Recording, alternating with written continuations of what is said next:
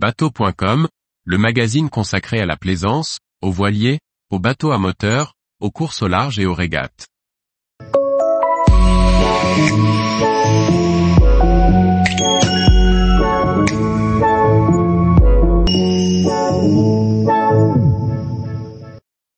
Huit choses à voir ou à connaître sur le vieux port de Marseille. Par Maxime le Riche. Vous allez faire escale sur le vieux port de Marseille cet été voici quelques lieux ou anecdotes à connaître sur ce port atypique. À savoir. Connus et reconnus pour leur sens de l'exagération inégalable, les Marseillais disent pourtant la vérité lorsqu'ils racontent l'histoire de la sardine qui a bouché le port de Marseille. Ils oublient simplement de préciser qu'il ne s'agit pas d'un poisson, mais d'un navire de guerre qui s'appelait la Sartine, avec un T à la place du D. Cette frégate s'est échouée dans l'avant-port en 1780, et en a bloqué l'accès pendant plusieurs mois. De 1905 à 1944, un transbordeur effectuait la liaison entre les deux rives du port. Il était constitué de deux pylônes de 86,60 mètres de haut et de 240 tonnes chacun. À 52 mètres au-dessus de la mer, le tablier de 239 mètres reliait les deux pylônes.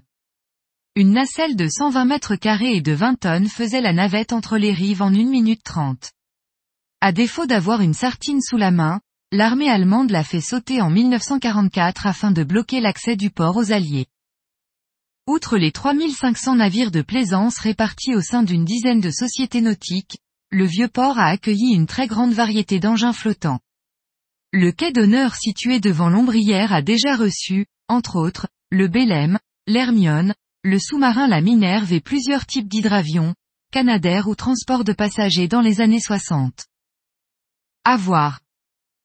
Certaines scènes de la comédie sentimentale britannique, Love Actually, ont en effet été tournées à Marseille. Notamment celle où le personnage de Jamie, Colin Firth, rejoint Aurélia, Lucia Moniz, pour la demander en mariage dans le restaurant où elle travaille.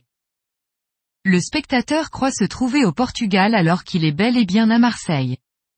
Et ce fameux restaurant n'est autre que le bar de la Marine, situé sur le vieux port, dont les escaliers où le jeune homme déclare sa flamme sont bien reconnaissables lorsque l'on s'y rend.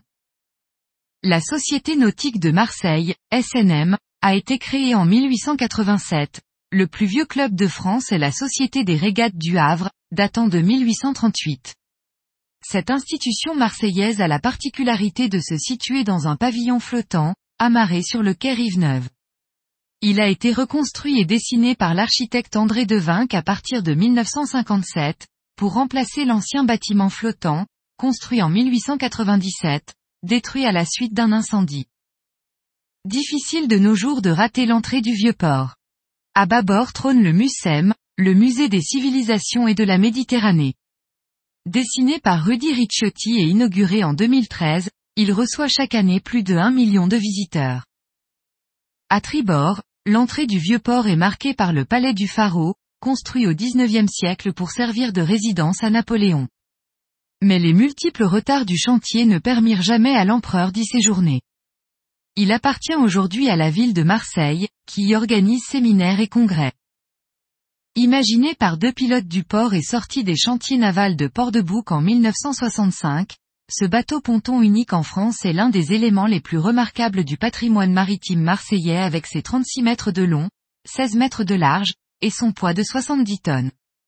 Entré en service en 1967, le fossé est reconnu pour son ingéniosité grâce à sa double fonction, à la fois structure technique, un véritable chantier naval flottant, et sa fonction de base opérationnelle 24 heures, 24 pour les navires des pilotes qui prennent la place des capitaines lors des manœuvres d'entrée dans les ports de Marseille et de Fos-sur-Mer.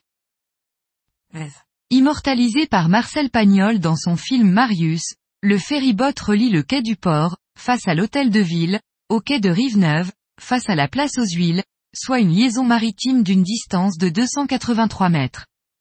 Cette navigation au long cours est assurée par deux navires amphidromes, le César, figure locale depuis 53 ans ronronnant au diesel avec un tough-tough bien connu des Marseillais, et le Ferryboat, une unité moderne équipée de moteurs électriques. Tous les jours, retrouvez l'actualité nautique sur le site bateau.com. Et n'oubliez pas de laisser 5 étoiles sur votre logiciel de podcast.